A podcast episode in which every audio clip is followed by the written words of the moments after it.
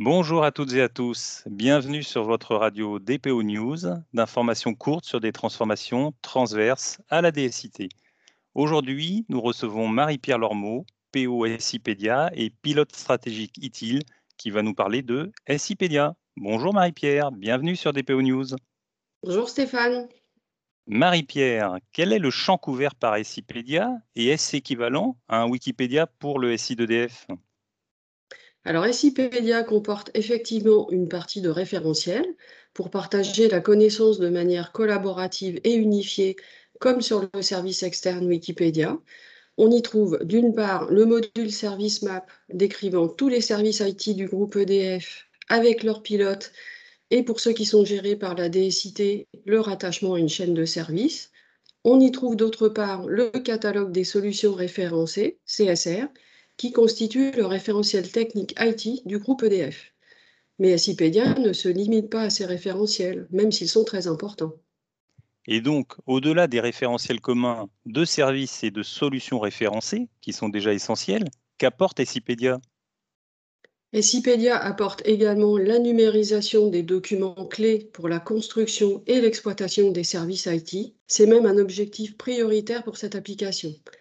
En plus des deux référentiels, il existe donc un module OSCAR pour le suivi et la conception des architectures IT maintenues et ou exploitées par la DSIT et un module PCS pour la dématérialisation des plans de continuité de service qui décrivent l'organisation et les engagements pris avec les clients pour la continuité des services en régime nominal.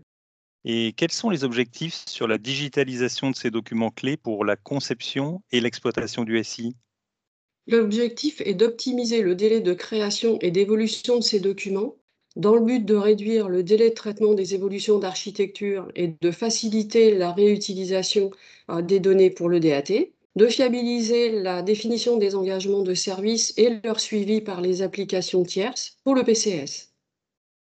Et tu aurais des exemples à nous donner sur l'efficacité opérationnelle apportée avec Essipedia Un premier exemple qui me vient à l'esprit est celui de la référence à jour et partagée des services, qui a permis de corriger des incohérences et fiabiliser notre SI, ainsi qu'optimiser la gestion de notre parc. Un deuxième exemple est celui des architectes, qui peuvent travailler de manière plus fluide et le plus en amont possible avec les clients sur des architectures adaptées en tenant compte de l'existant, des nouveaux besoins et des solutions référencées actuelles ou à venir. Un troisième exemple est celui de la source unique des engagements de service, qui est celle validée dans les plans de continuité de service et sert à la DSIT pour s'assurer de la bonne santé des services comparé aux engagements pris auprès des clients. Super, très beaux exemples de la réussite de SIPédia. Et en quelques chiffres, alors, c'est plus de 1400 services gérés par la DSIT et 52 chaînes de services décrites, plus de 1400 dossiers d'architecture digitalisés et plus de 800 plans de continuité de service.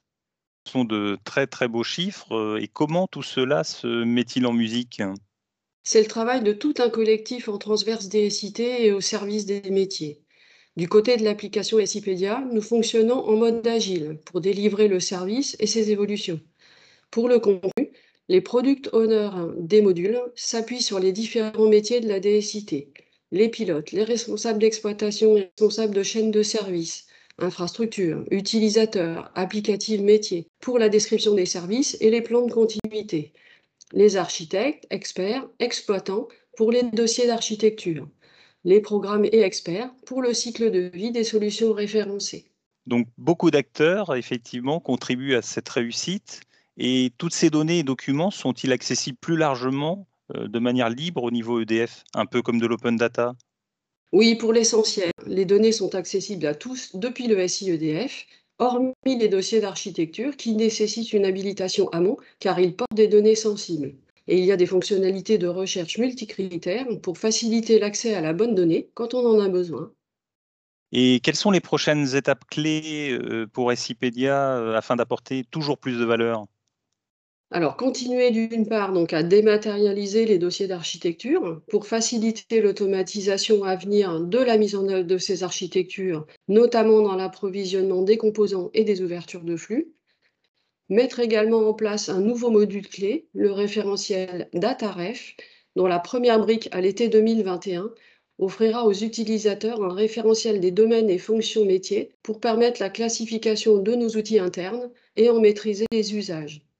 La deuxième brique à suivre sera la création du catalogue de la donnée IT qui décrira fonctionnellement toutes les données IT manipulées par la DSIT.